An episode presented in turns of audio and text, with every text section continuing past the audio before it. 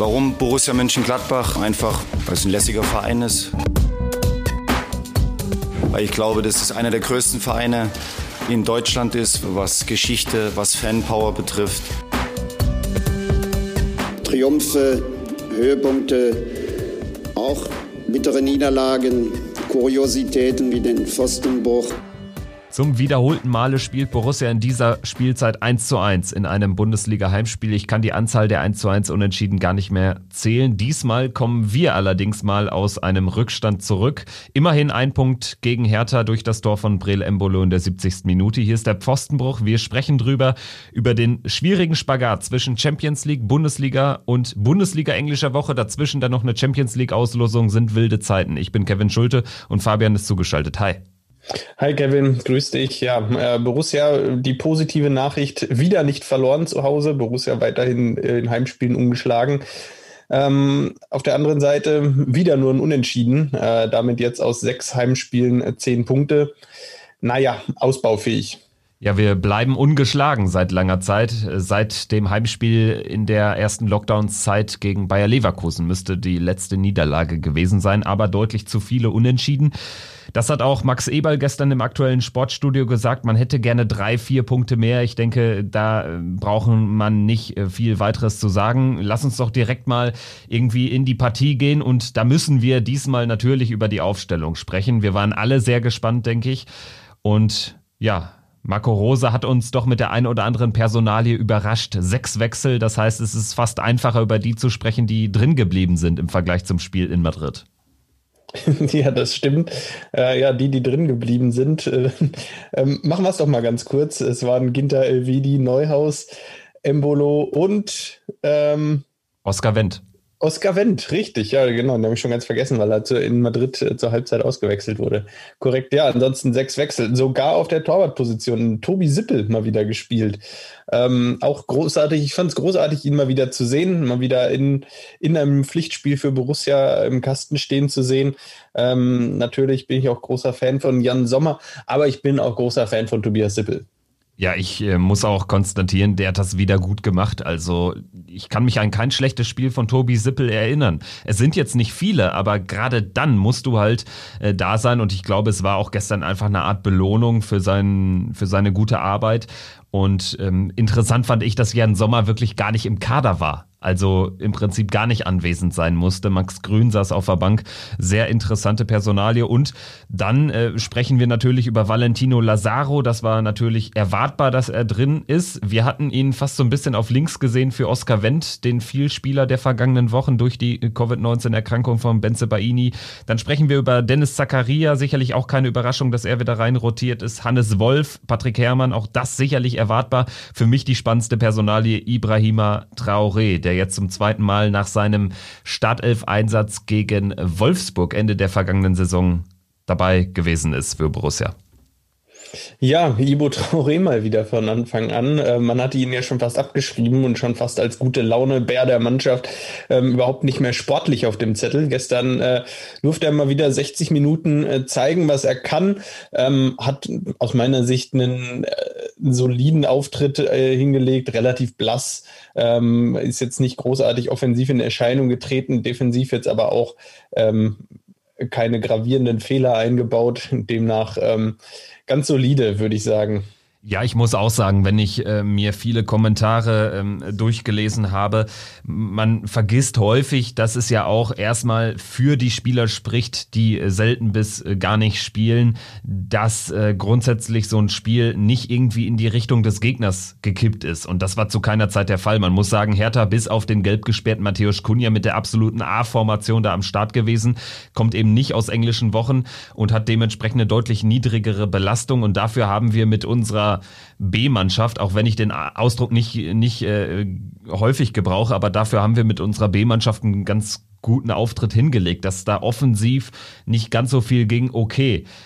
Das sei mal dahingestellt. Ich kann mich eigentlich nur an diesen einen äh, Fernschuss von Hannes Wolf erinnern. Fand ganz äh, spannend. Ecki Häuser, der Sky-Reporter, ähm, äh, wie er diese Chance zu einer Top-Chance äh, hochdeklarierte in der Halbzeitanalyse. das fand ich ein bisschen merkwürdig. Letztendlich, das Spiel hatte eben wenig bis nichts zu bieten in der ersten Halbzeit. Das aber nicht heißt, dass beide Mannschaften schlecht waren. Ich meine, wenn du nichts anbietest, ist das ja auch erstmal nicht ganz so verkehrt in einer völlig neu formierten Sortierung.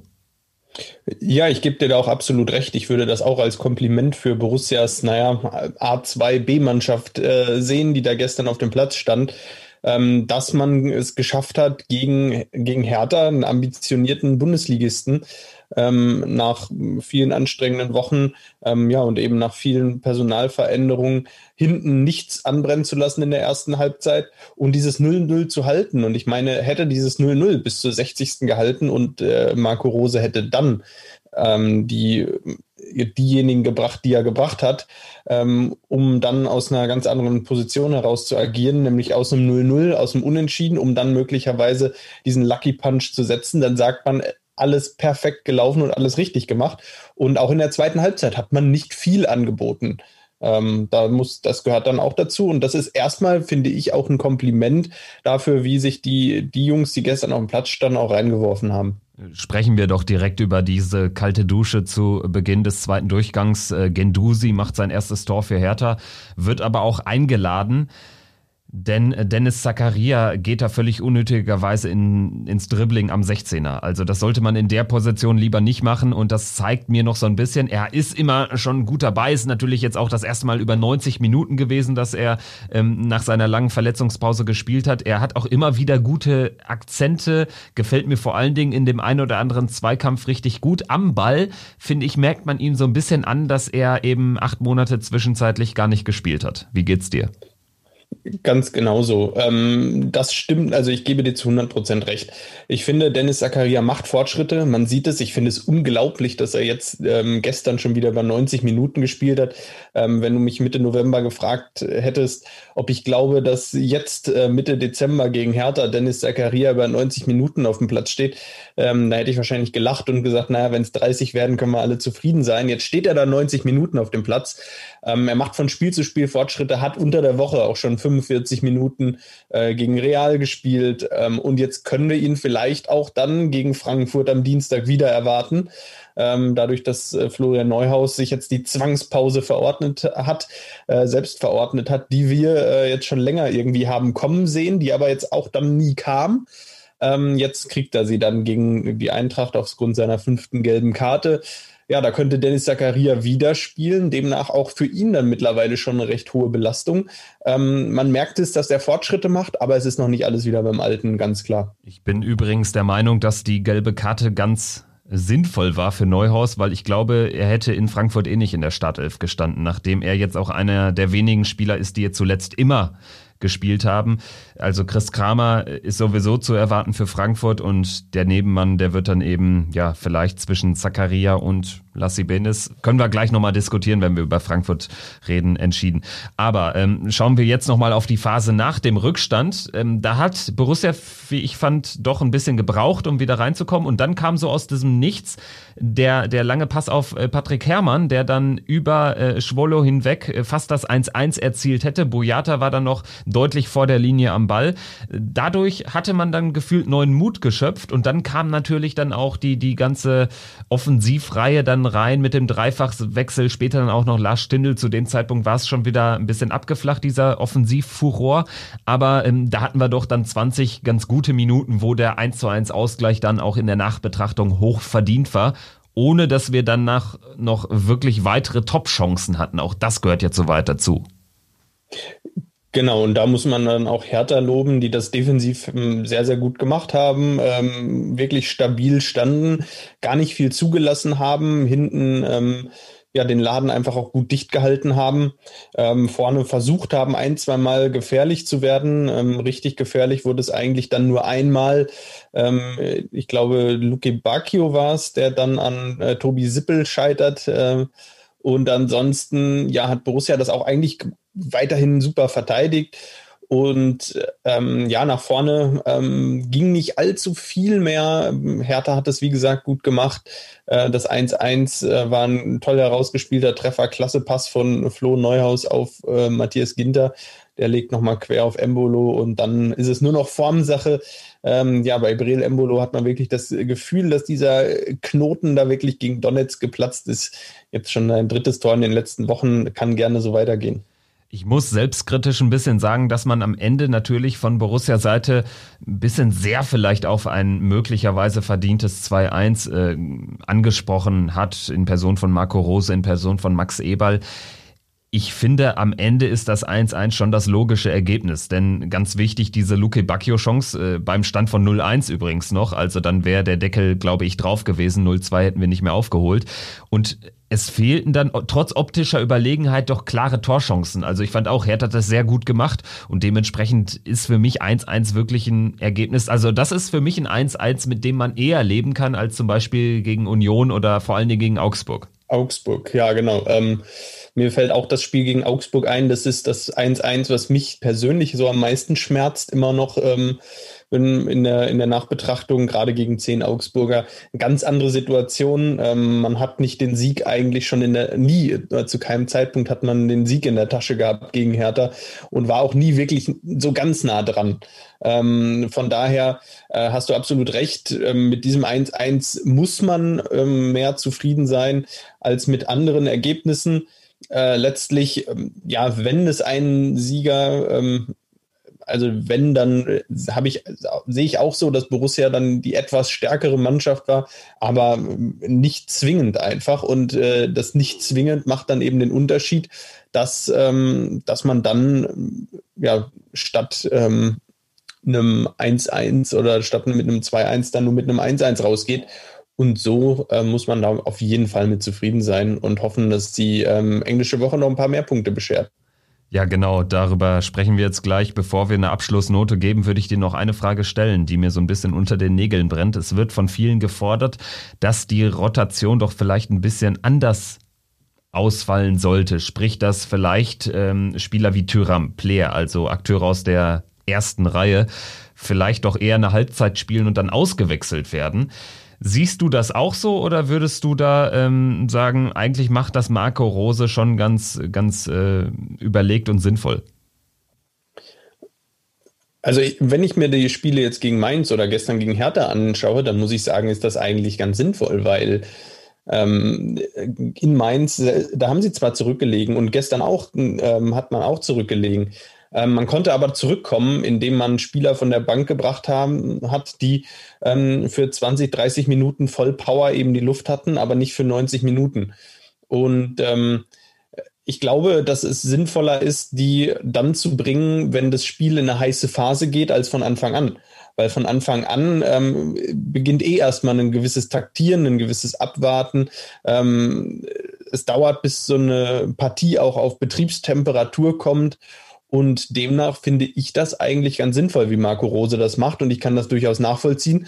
Und aus meiner Sicht gibt ihm dieser Punch, äh, den man dann immer noch entwickeln kann und den man von der, der Bank auch bringen kann, wie auch gestern, äh, gibt ihm eigentlich recht. Weil ich meine, wenn Borussia da gestern mit Tyram und Co. von Anfang an gespielt hätte gegen eine hochkonzentrierte, stabile Hintermannschaft der Hertha, ist nicht gesagt, dass Borussia da in der ersten Halbzeit ein Tor geschossen hätte. Ähm, hätte aber ähm, durchaus in der zweiten Halbzeit dann äh, hinten eins kassieren können. Und wenn du dann 1-0 hinten liegst und dann kommen, ich sag's mal ähm, jetzt ein bisschen despektierlich, die Reservisten in der zweiten Halbzeit ähm, zum Einsatz, dann ist die Chance, das Spiel nochmal zu drehen, dann nochmal zurückzukommen, doch eher gering. Und daher, von daher muss ich sagen, ich glaube, es ist die richtige Entscheidung. Wissen tut man es natürlich nie, äh, weil man kann nie beide, beide Varianten austesten. Also, wenn man über Rotation generell spricht, dann muss man sagen, dieses andere Modell wird ja auch kaum ausprobiert. Also insofern kann man schon, finde ich, der Meinung sein, ja, vielleicht ist das mal eine Überlegung. Ich glaube allerdings auch nicht, und da bin ich deiner Meinung, dass es die richtige wäre aktuell, weil ähm, Herthas Hintermannschaft ist ja auch ähm, zu einem bestimmten Zeitpunkt müde geworden. Das war übrigens bei äh, den anderen Gegnern auch so. Mainz ist das perfekte Beispiel sicherlich. Und dann haben natürlich äh, Spieler wie Tyram gerade durch seine 1 zu 1 Situation, aber auch ein Alassane Player, ein Lars Stindl, ähm, die haben natürlich dann mehr Impact das ist auch meine Theorie, als wenn sie irgendwie in den ersten 45 Minuten verheizt werden. Und auch dann kannst du ja in Rückstand liegen und dann hast du allerdings keine Optionen mehr, die du von außen bringen kannst. Also ich bin auch nicht ganz überzeugt von dieser Theorie, aber ich denke, sie ist auf jeden Fall ähm, ja dazu befähigt, mal darüber zu sprechen und das haben wir hiermit getan. Ähm, deine Abschlussnote für diese Begegnung. Ich tue mich ganz schwer, sage ich dir ganz ehrlich, weil auf dem ersten Blick sagt man sich ja wieder 1-1, aber wir wollen ja auch die singulären Partien betrachten und Hertha war jetzt auch nicht ganz schlecht und man muss vielleicht auch, äh, oder nicht nur vielleicht, man muss definitiv die extreme Belastung der vergangenen Wochen und Monate mit einbeziehen. Wie siehst du es?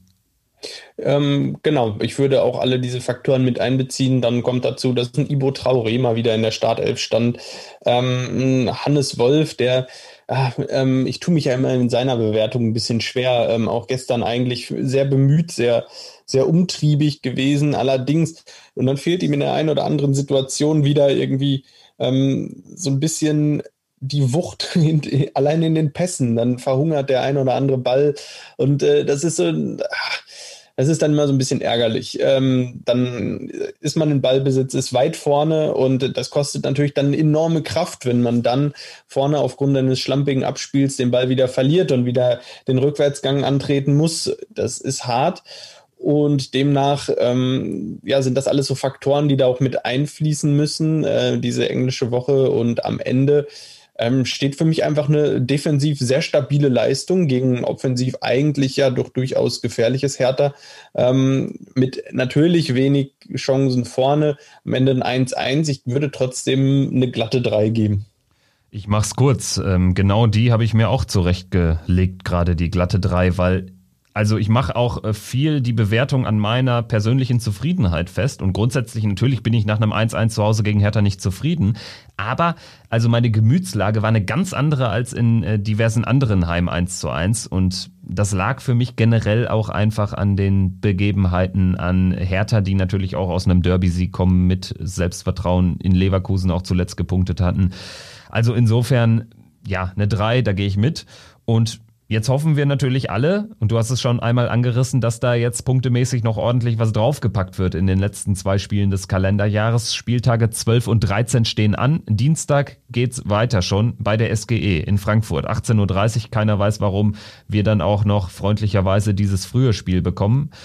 Aber so ist es jetzt. Auch damit werden wir irgendwie klarkommen ja, was sind für dich so die Talking Points, die es zu beachten gilt, wenn man über Frankfurt spricht? Auch unentschieden Könige, die aber zuletzt jetzt auch am Freitag unglücklich verloren haben.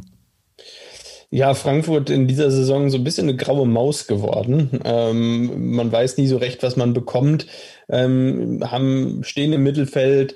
Ist eine Mannschaft, die immer gefährlich ist, natürlich, ähm, aber jetzt nicht mehr den, die ganz große Gefahr versprüht, die sie jetzt vielleicht vor zwei Jahren noch versprüht haben, als sie dann mit ähm, Alea und Co. Ähm, wirklich eine hervorragende Mannschaft hatten deshalb ähm, die Eintracht auf jeden Fall ein Team, das schlagbar ist. Ähm, die Eintracht hat jetzt auch äh, dieses Jahr keinen internationalen Wettbewerb, demnach eigentlich viel äh, Zeit äh, für Vorbereitung gehabt. Jetzt ähm, ja, steht die Eintracht dann auch das erste Mal ähm, in einer englischen Woche, hatten jetzt gerade, wie du angesprochen hast, am Freitag vielleicht den kleinen Vorteil, dass sie dann nochmal jetzt einen Tag mehr ähm, Pause hat als Borussia.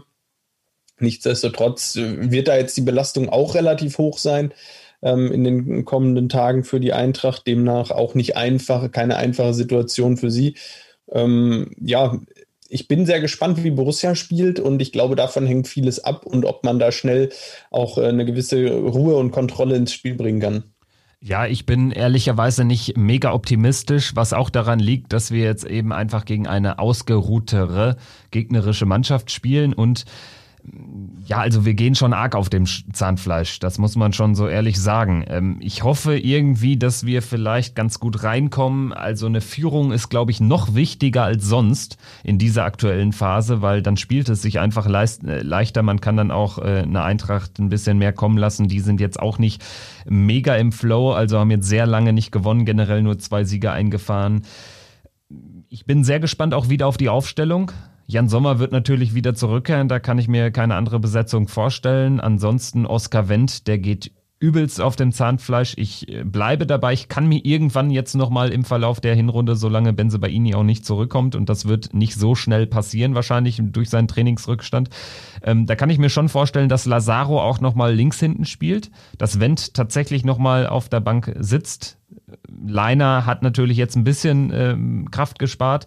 Und dann lass uns doch äh, den, den Punkt von eben nochmal ganz kurz aufgreifen. Wie besetzen wir die Zentrale? Ich denke, Kramer ist natürlich jetzt ein Fixpunkt. Was ist mit dem Rest? Neuhaus gesperrt. Genau, also ähm, ich denke, die Abwehr, ja, bleiben wir dabei. Leiner wird spielen, äh, Ginter Elvedi auch. Davor, ja, Christoph Kramer sehe ich, ähm, ist ganz klar, äh, jetzt 90 Minuten gestern auf der Bank gewesen, demnach ähm, ausgeruht am, ähm, ja, jetzt ausgeruht für das Spiel am Dienstag. Ganz wichtig. Und ich glaube tatsächlich, du hast es eben schon mal angedeutet, äh, dass Laszlo Benisch ein Kandidat ist für die Position neben Christoph Kramer. Kramer generell eher der etwas defensivere. Ähm, neben ihm hätte Benisch vielleicht die besten Freiheiten und ähm, ist vielleicht da ganz gut aufgehoben, kann offensiv ein bisschen mehr machen. Hat jetzt gestern und auch in den vergangenen Spielen, wenn er reinkam, keinen allzu schlechten Eindruck hinterlassen. Ähm, auch immer aktiv, äh, nicht immer, hat nicht immer alles funktioniert, was er vorhatte hatte. Nichtsdestotrotz glaube ich, dass man ihm jetzt gegen Frankfurt ein bisschen Spielzeit geben kann und wird. Und ähm, dass dann Dennis Zakaria auch bereit ist, nochmal für 30 Minuten in Frankfurt. Genau das wäre auch mein Ansatz gewesen, dass man Zakaria jetzt nochmal ein bisschen draußen lässt. Man muss bei Bennis natürlich immer sagen, der kommt auch aus einer extrem schwierigen, nicht gerade verletzungsfreien Zeit. Und ich glaube, das ist auch der Hintergrund, weshalb er immer noch so, ja, sehr in der Langleine gelassen wird. Aber sofern er jetzt ready ist für, ich sag mal, 55, 60 Minuten, dann würde ich ihn genau jetzt von der Leine auch lassen. Und ja, das erscheint mir sinnvoll zu sein. Flo Neuhaus, wie gesagt, die fünfte Gelbe ist jetzt nicht weiter tragisch. Ich glaube, der braucht eh die Pause und ist dann gegen Hoffenheim wieder ähm, voll zurück. Mein Eindruck war gestern so ein bisschen, dass er, ähm, dass er auch ganz bewusst diese fünfte gelbe Karte in Kauf genommen hat. Er ist in den einen oder anderen Zweikampf doch relativ hart reingegangen. Ich weiß nicht, ob man da vielleicht vorher gesagt hat, hey, hol sie dir besser jetzt, ähm, weil jetzt gegen Frankfurt kriegst du eh eine Pause. Hol sie dir besser jetzt, als wenn du sie gegen, äh, gegen Bielefeld holst ähm, am 2. Januar und dann gegen die Bayern fehlst. Ähm, deshalb glaube ich, dass da ähm, ein klein wenig Absicht auch schon hintersteckte, dass man gesagt hat, ja, okay, die gelbe Karte kann, kann Flo Neuhaus in dem Spiel in Kauf nehmen. Ich kann mich vor allen Dingen an eine Grätsche in der ersten Halbzeit schon erinnern, als äh, Schwolo einen Pass spielte, wo er dann da reinspritzte. Und wenn man, wenn man ganz ehrlich ist, äh, für beide Fouls ist es eigentlich gelb-rot, ganz klar. Also, dass er da in der ersten Halbzeit kein Gelb gekriegt hat, er kam deutlich zu spät, völlig unnötigerweise. Ähm, das fand ich schon heftig vom Schiedsrichter. Muss man ja auch mal sagen, wir kritisieren sie ja auch an der einen oder anderen Stelle. Diesmal auch Kritik, aber eben auf der anderen Seite. Gut, ähm, ja, dann würde ich sagen, wir haben jetzt noch einen wichtigen Termin morgen. Montag, 12 Uhr, es wird ausgelost und wir sind im Topf UEFA Champions League, letzte 16. Wir haben lang und breit über die fünf möglichen Gegner, drei aus England, einer aus Frankreich, einer aus Italien gesprochen. Und äh, ja, wir wollen es uns nicht nehmen lassen. Wir sind ja beide Auslosungsfreaks und ja, wir werden jetzt hier mal den äh, Draw Simulator anwerfen. Fabian, bist du bereit? Ich bin bereit. So, natürlich drücke ich nicht auf Fast Draw, das wäre viel zu langweilig. Ich drücke, ich, ich hole jetzt immer eine einzelne Kugel aus dem Topf. Also, Leipzig spielt gegen, da müssen wir jetzt äh, nicht weiter drauf achten, gegen Juventus, okay.